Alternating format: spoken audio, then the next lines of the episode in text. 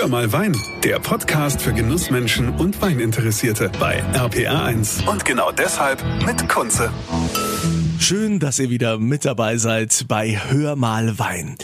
Heute gehen wir in den wunderschönen Rheingau, denn im Rheingau lebt eine Frau, die ursprünglich gar nicht aus der Region kommt, aber sie hat sich entschieden, zu sagen, hier lasse ich mich nieder, hier möchte ich mein Leben verbringen. Sie kommt ursprünglich aus Bremen. Herzlich willkommen, Eva Fricke. Hallo. Eva, ich bin ja froh, dass wir endlich mal miteinander sprechen können, denn es war ja, sagen wir mal so, im letzten halben Jahr ziemlich äh, stressig bei dir. Äh, mal von der Corona-Pandemie abgesehen, gab es ja auch plötzlich ganz viele positive Berichte. Du hast äh, 100 Punkte bekommen da und dort wieder und äh, zig Auszeichnungen. So, äh, dass äh, hier irgendwie alles zusammengebrochen ist und äh, du äh, nur noch am Telefonieren warst, nur noch Interviews gegeben hast. Deshalb bin ich sehr froh, dass wir jetzt endlich miteinander sprechen können. Ja. ja, also wir müssen ja erstmal, bevor wir auf deine Auszeichnungen zu sprechen kommen, müssen wir ja erstmal jetzt erfahren, weil du ja eine sehr ungewöhnliche Biografie hast. Also bei dir gibt's ja kein elterliches Weingut. Du kommst aus Bremen und äh, startest quasi mit nichts im Jahr 2006 dein eigenes Weingut. Äh, erzähl mal, wie kam es dazu? Woher kommt diese, diese Liebe zum Wein? Ähm, die ist, äh, die ist ganz langsam entstanden und sie ist ähm, immer wieder wird mir die Frage gestellt und und es gibt leider oder zum Glück nicht die perfekte Antwort, äh, wie meine Eltern haben schon immer die großen Rieslinge Bordeaux Burgund der Welt getrunken oder ich komme aus einem Weinhaushalt, sondern ähm, ich komme sicherlich aus einem Haushalt, in dem Essen und, und Weingenuss eine ganz große Rolle spielt, aber natürlich in Norddeutschland auch Bier und Schnaps. Und ähm, als, als Teenagerin war mein erster Wunsch eigentlich Bierbrauer zu werden. und, ähm, und dann habe ich auch mal so mit Praktika bei Becks äh, reingeschnuppert und wir haben mit Freunden immer Bier gebraut und, und naja, es war wenn ich jetzt so zurückschaue, eigentlich glaube ich, die, die Faszination, irgendwie so was Handwerkliches zu machen und wenn man das auch noch genießen kann, das fand ich irgendwie super. Und das Ganze dann kombiniert äh, mit einer ähm, Nähe zur Natur. So bin ich auch aufgewachsen im, äh, zwischen Oldenburg und Bremen in Hude auf dem ähm, im, auf dem Oldenburger Land oder Huder Land. Und ähm, das war sicherlich auch immer wichtig für mich, einen Beruf zu finden, der der mich äh, sehr nah an der Natur hält. Und ähm, wie das dann so war, das mit dem Bier fand ich interessant, das hat mich aber nicht so äh, wahnsinnig gepackt. Und dann ähm, hatte ich die Möglichkeit, mal auf einem Weingut ein Praktikum zu machen. Damals bin ich immer noch zur Schule gegangen und musste auch noch Abitur machen in Oldenburg ähm, und habe irgendwie so diese Getränkewelt kennengelernt und das hat mich äh, dann doch sehr gepackt und vor allen Dingen war dieses äh, Element Natur natürlich da viel mehr vorhanden. In, bei Becks, das war ja damals äh, schon eine Riesenindustrie. Das war also so ein bisschen desillusionierend. Ne? Und ähm, natürlich auch völlig unromantisch. Und dann habe ich mich aus Bremen eben informiert, wie man in die Welt des Weins einsteigen kann und hatte das große Glück, äh, Hermann Segnitz kennenzulernen, äh, ein Weinhändler aus Bremen, der also die, diese Idee sofort aufnahm und äh, mir geholfen hat und gesagt hat, Mensch, in Geisenheim kann man studieren, da gibt es Kontaktpersonen. Wichtig ist, dass man mindestens einmal in Bordeaux gearbeitet hat. Dann hat er mir direkt einen Praktikumsplatz in Bordeaux besorgt, so dass ich zuerst nach Bordeaux gegangen bin, dann in den Rheingau zu Schloss Johannesberg für ein Praktikum und dann erst in die Fachhochschule Geisenheim, um da zu studieren. Und, ähm, und das habe ich alles so gemacht ähm, und habe dabei aber festgestellt, dass ich das Getränk selber Wein gar nicht so sehr mochte. Und das ist wirklich etwas, was im Laufe der, der Ausbildung eigentlich gewachsen ist und auch durch sehr, sehr viele Auslandsaufenthalte und Begegnungen mit internationalen Winzern ähm, und Aha-Erlebnisse, die dann einfach ähm, ja, mich irgendwie fasziniert haben. Vielleicht auch der Gedanke eines Hofes, einer ganzheitlichen Struktur. Ähm, ich glaube, ganz einfach gesagt, etwas anzubauen, zu ernten und daraus etwas zu machen, das hat mich fasziniert. Und ähm, in dieser Zeit ist natürlich dann auch die Liebe zum Wein gewachsen, aber ganz, ganz subtil. Man hat dann verschiedene Weinproben gemacht. Ähm, ich habe am Anfang ganz viel gekellnert und habe für viele ähm, Winzer und auch Kollegen hier im Rheingau jahrelang gekellnert und Weinproben gemacht und habe natürlich dadurch unglaublich viele Weine äh, probieren können, habe viel gelernt, habe viel gesehen, habe viele Stile kennengelernt, ähm, reise sehr gerne, sodass ich in meinen Semesterferien immer versucht habe, irgendwo im Ausland ein Praktikum für die Ernte zu machen, in Italien, Spanien, Australien. Ähm, ja, und, und habe dadurch so ganz verschiedene Eindrücke bekommen und sehr, sehr früh die Idee davon, dass es eigentlich schön wäre, was eigenes zu machen und auch einen Platz zu finden, an dem ich irgendwie das anbauen kann, was mir selber schmeckt.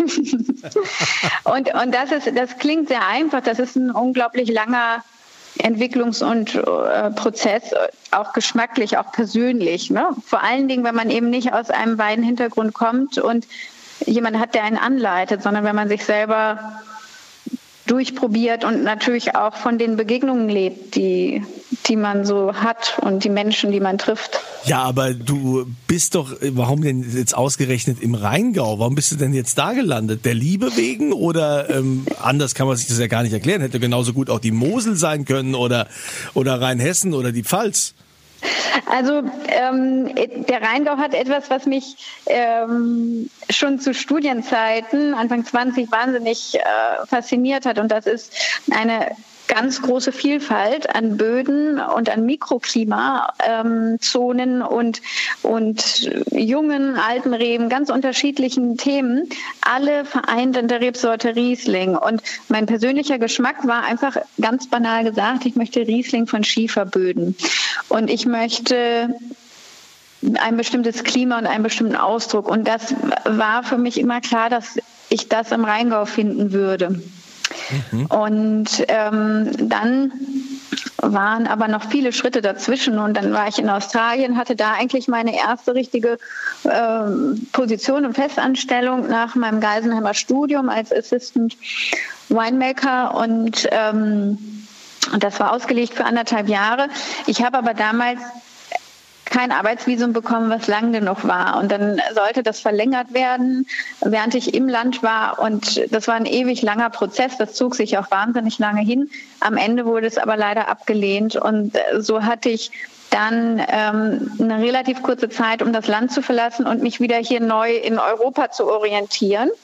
Und da war es sicherlich auch zu einer Zeit, in der es noch alles nicht so selbstverständlich war mit E-Mail und, ähm, und Handys und so, da war das einfach sehr, sehr einfach. Äh, da habe ich die Leute angerufen, die ich kannte aus meiner Studienzeit. Und das war damals ähm, Hajo Becker. Und ähm, so bin ich von Australien zurück in den Rheingau gekommen. Und als ich dann wieder hier war, kamen natürlich diese alten Gedanken und Wünsche und Träume wieder durch. Und dann habe ich eigentlich schon sehr früh aktiv angefangen, mich umzuschauen und ähm, habe dann auch mal von Kollegen Trauben gekauft, habe fürchterliche Weine gemacht. Die hat netterweise alle meinen Vater getrunken. Die waren grauenhaft, aber Väter sind ja immer stolz. Und ähm, Fehler, was weiß ich, und habe einfach rumprobiert auch jahrelang. Und dann war es so, dann äh, bin ich in ein anderes Weingut gewechselt, äh, Leitz, wo ich dann auch da über sieben Jahre als Betriebsleiterin tätig war. Und das ist in Rüdesheim, so dass ich einfach im hinteren Rheingau, im unteren Rheingau ähm, mehr vor Ort war und, und auch die Region und die Flächen kennengelernt habe. Und da war es tatsächlich so, dass bin ich irgendwann angesprochen worden. Da hat jemand gesagt, Mensch, du suchst doch immer Trauben und möchtest was machen. In Lorch wird ein Weinberg abgegeben. Wäre das nicht was für dich? Und dann bin ich äh, irgendwann abends nach der Arbeit nach Lorch gefahren, habe mir das angeguckt und habe äh, ja die alten Rebstöcke gesehen, habe den Boden gesehen. Das war im November, das Laub war schon weg und habe irgendwie, das war so eine Bauchentscheidung, habe gedacht, das, das ist eigentlich genau das, was du immer gesucht hast. Und ähm, das waren, ich weiß nicht, ich glaube 1500 Quadratmeter damals. ähm, da habe ich gedacht, ich kann das ja mal versuchen als Hobby. Und so habe ich angefangen. Ich hatte keinen Tank, ich hatte keinen Keller, keine Geräte und ähm, habe dann mit der Unterstützung von Kollegen habe ich mir immer mal was gemietet, dann so Handarbeiten, sowas habe ich abends und am Wochenende ähm, selbst gemacht oder mal vielleicht mal mit irgendeinem Praktikanten. Und so habe ich das die ersten Jahre neben meiner Tätigkeit her nebenher eigentlich gemacht und ähm, auch ohne das Wissen, dass heute jetzt hier so ein Betrieb stehen wird. Also ich meine, das, das ist ja schon Wahnsinn, diese, diese Geschichte. Also deine Biografie, dass du dann äh, verschiedene Praktika gemacht hast, hast dir äh, ganz viel angeschaut und hast da ganz viel probiert und mitgenommen und dann mit quasi nichts äh, angefangen, das eigene Weingut. Das, das ist ja auch sehr kostenintensiv, das Ganze. Genau, und, und deshalb habe ich es auch am Anfang ja, erst so als, als Hobby, immer so wie ich, ich habe das eigentlich immer aus meinem Gehalt finanziert. Immer wenn ich äh, dann etwas übrig hatte, dann habe ich mal einen Schlauch gekauft. Irgendwann habe ich mal eine kleine Pumpe gekauft, noch einen Glasballon, noch einen kleinen Tank. Also das, das spielte sich wirklich drei Jahre lang auf ähm, tja, Miniaturniveau ab und, und ähm, mit der Unterstützung vom, zum Beispiel vom Weingut Breuer. Theresa Breuer hat mich ähm, von Anfang an unterstützt. Die hatten so eine ganz kleine Korbkälter. Die haben dann gesagt, Mensch, die paar Trauben, die kannst du bei uns keltern. Also äh, es waren auch viele Dinge, die, die ich so in den ersten drei Jahren äh, einfach äh, ersetzen konnte mit der Unterstützung von anderen. Und als ich dann relativ schnell gesehen habe, dass äh, sich die Weine gut umsetzen und da auch eine gewisse Nachfrage war, ähm, äh, dann äh, habe ich natürlich auch dann investiert in, in richtiges Equipment und eigenes, weil man kann das natürlich auch nicht ähm, auf Dauer äh, schultern, indem man sich alles von anderen leiht. Ne? Das musste dann ein richtiger Keller her.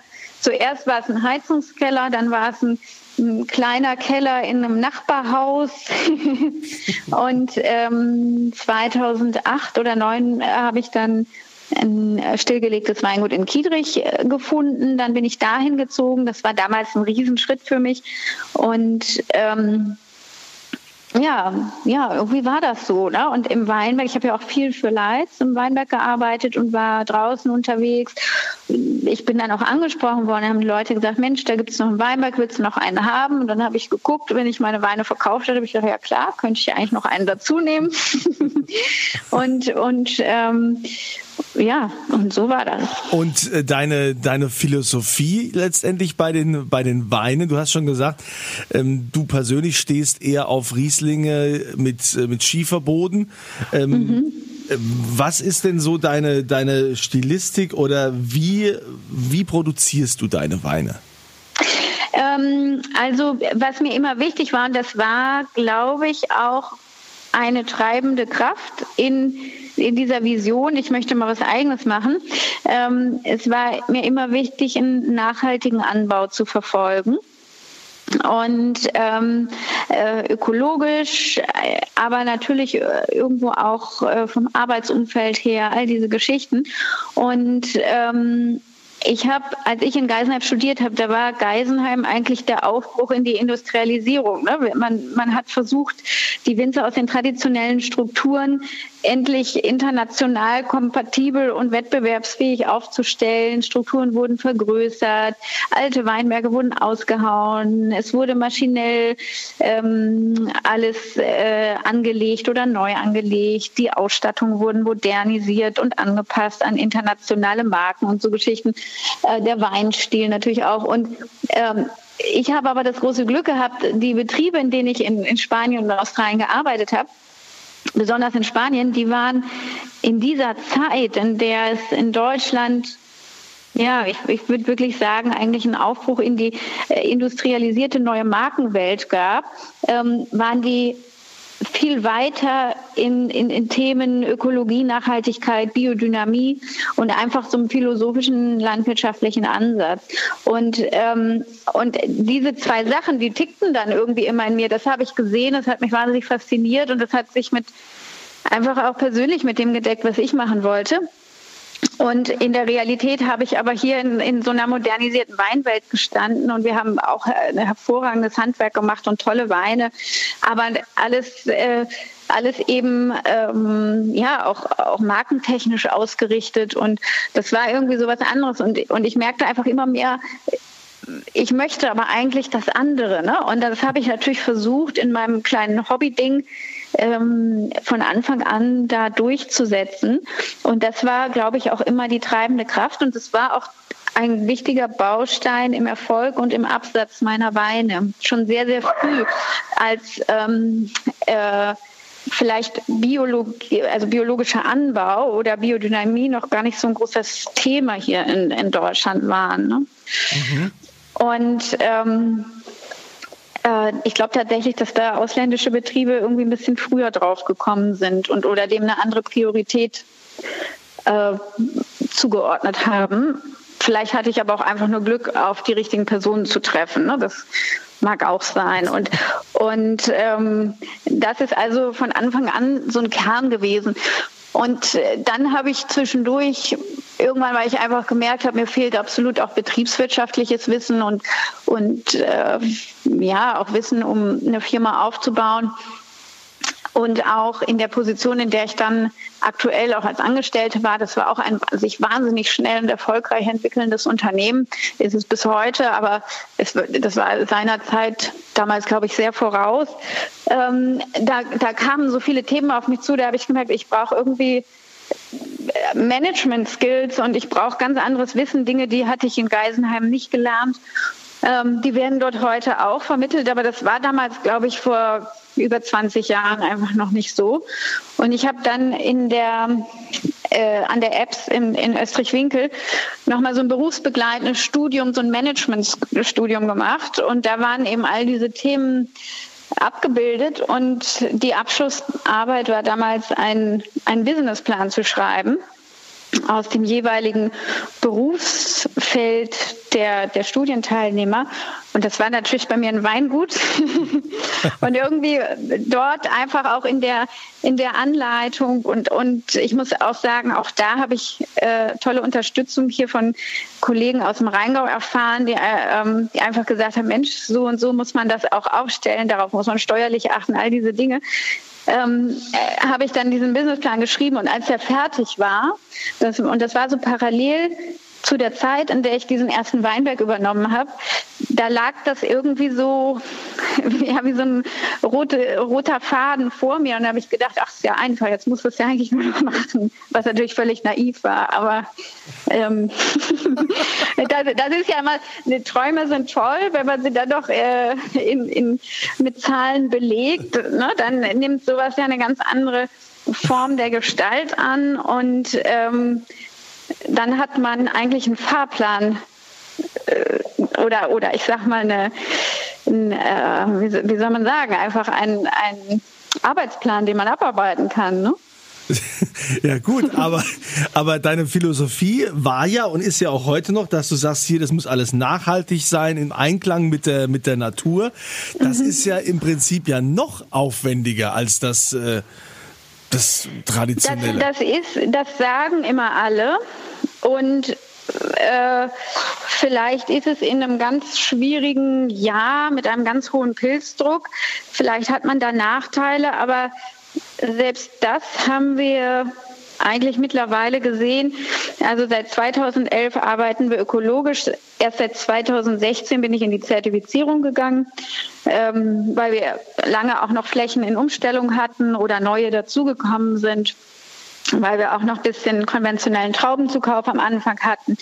Also Sachen, ähm, äh, trotzdem habe ich gesehen, dass einfach die Parzellen, die wir als erstes umgestellt haben, einfach die Höhe, höchste Widerstandskraft haben. Und ähm, das ist, ich kann einfach nur jedem raten und wünschen, sich auf diesen Weg zu begeben. Man muss natürlich ein bisschen Durchhaltevermögen haben und man muss sich das auch einfach so vorstellen. Ein Weinberg, der künstlich aufgedüngt ist und, und äh, chemisch, synthetisch dauerhaft behandelt, das, das dauert Jahre bis sich die natürlichen Strukturen wieder erholen, bis äh, Enzyme, Hormonsystem in der Pflanze, bis alles wieder so seinen, seinen Einklang gefunden hat. Und die Zeit, ähm, die muss man natürlich durchstehen. Aber es ist nicht so, dass einem da der Ertrag äh, verloren geht oder dass es schrecklich schmeckt. Ne? Es ist, mhm.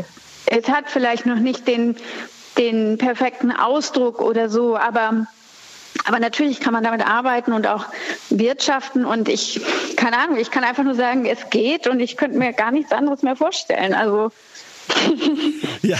Ja gut, ich meine, äh, äh, es hat sich ja auch gelohnt, dass du deinen, dass du deinen Traum hattest. Wobei jetzt durch Corona war ja auch äh, so ein Moment bei dir, wo du am liebsten gerne alles hingeschmissen hättest.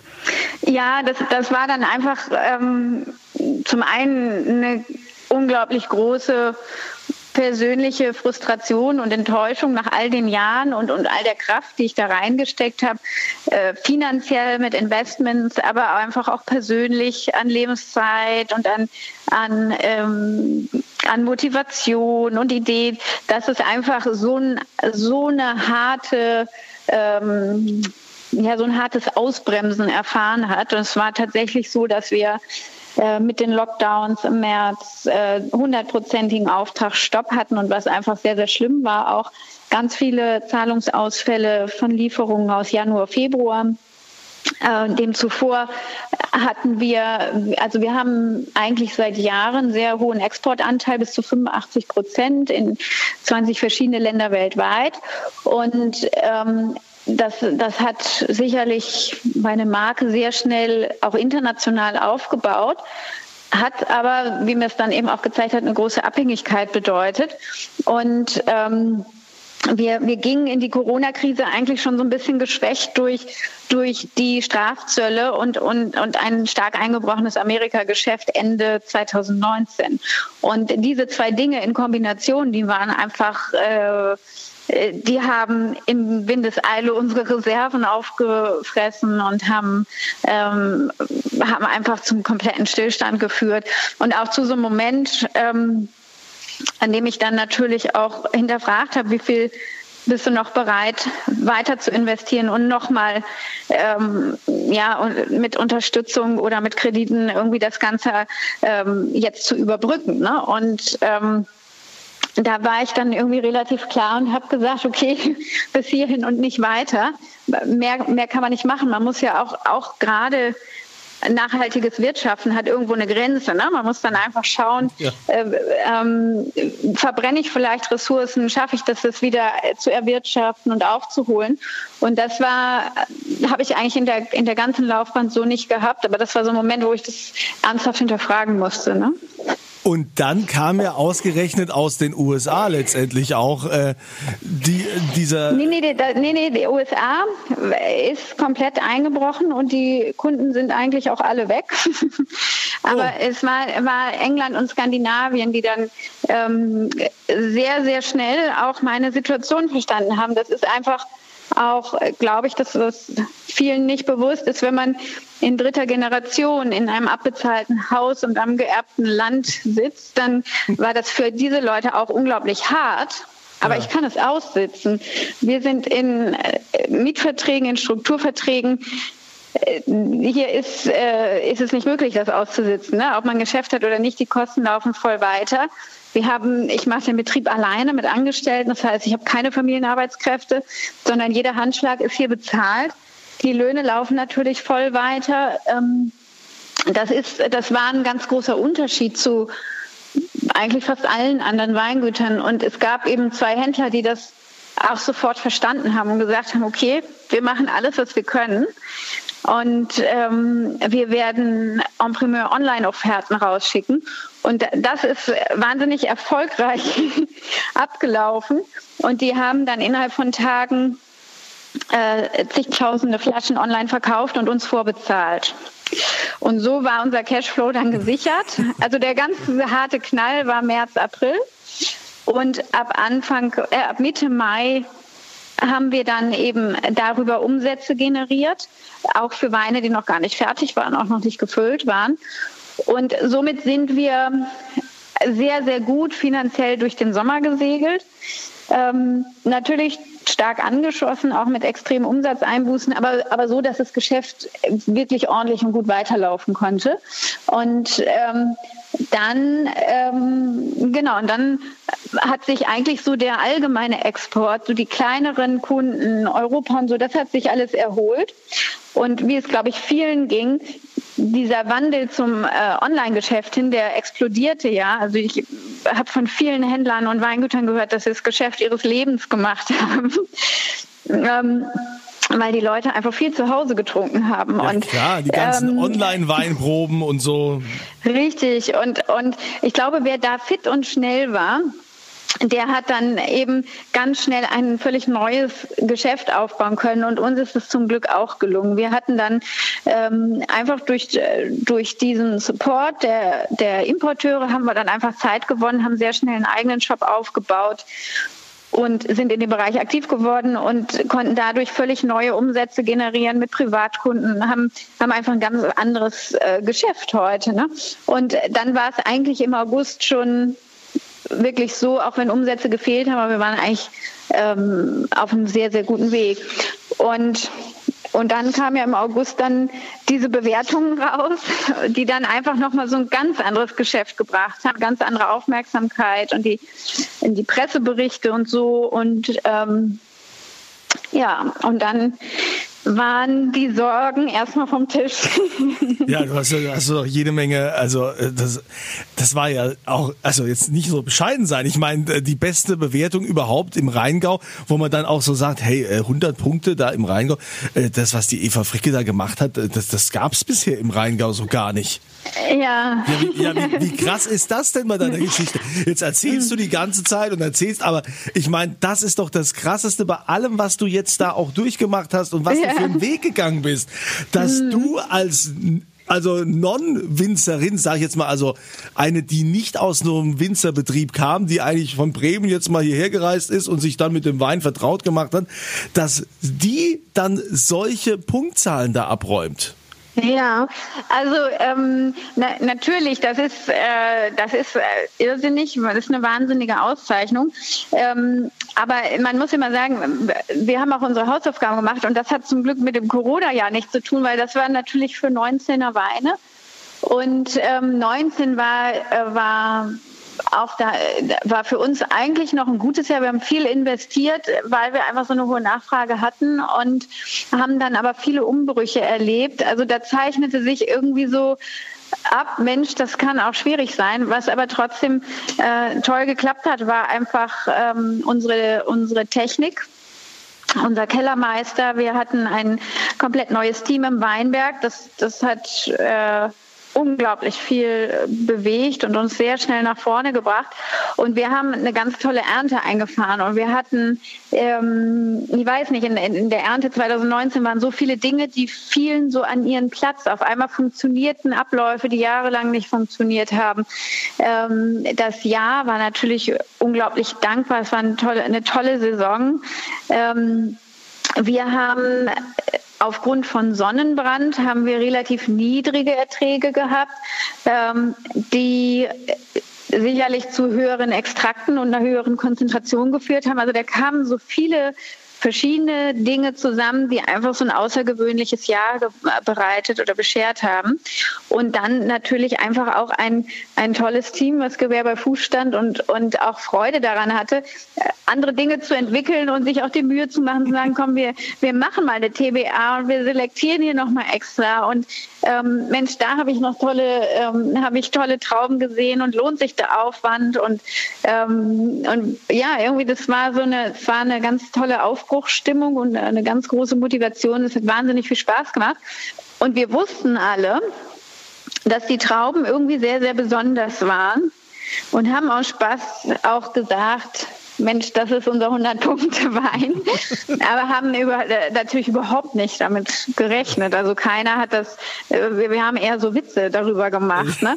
Aber, aber haben auch gesagt, komm, jetzt machen wir es halt einfach und, und, und äh, kümmern uns darum und gucken mal, was da dabei rauskommt. Insofern, wir, wir wussten auch nicht nur dieser 100-Punkte-Wein, also selbst unser Gutsriesling ist einfach ein äh, super toller Wein, macht wahnsinnig Spaß zu trinken. Es war alles so es war so ein dankbares Jahr, sage ich mal. Es, man, die Verarbeitung war relativ einfach, weil die Trauben so toll waren und ähm, ja, also da, da kamen so viele Sachen zusammen. Dreimal 100 Punkte ist schon schön hier für die Trockenbeeren-Auslese. Also das ist schon äh, großartig und ähm, äh, ich glaube, man hört ja auch raus, wie leidenschaftlich äh, du über deinen Job sprichst, über die Arbeit, die dahinter hängt.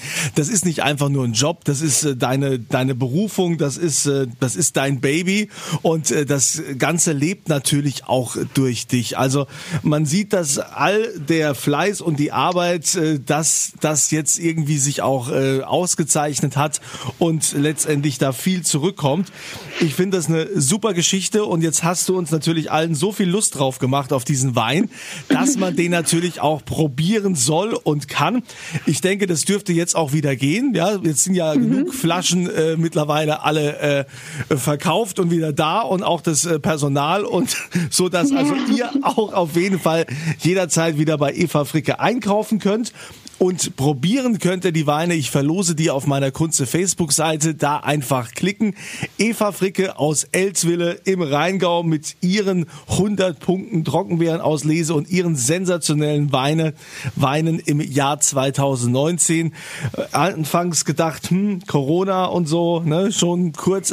Eigentlich könnte man ja auch ein Buch draus schreiben. Wer weiß, vielleicht äh, gibt's irgendwann äh, der, der Winzerkrimi aus dem Rheingau von dir wird noch verfilmt, deine Lebensgeschichte. Geschichte. Ja, das ist ja dann so dieser Wendepunkt, ne? Die Krise. Zweifel. Großer Zweifel im Moment. Soll ich noch? Wie weit gehe ich noch? Und dann, dann kommt die Erlösung und das Happy End. Großartig. Eva, ich bin gespannt, ob wir irgendwann dann auch mal die Gelegenheit haben, persönlich anzustoßen. Natürlich. Ich, Gern. ich wünsche dir bei deinem weiteren Tun viel Erfolg. Danke. Liebe Grüße in den Rheingau. Und euch kann ich nur sagen, wie immer, volle Gläser. Das war Hör mal Wein, der Podcast für Genussmenschen und Weininteressierte mit Kunze auf rpa1.de und überall, wo es Podcasts gibt.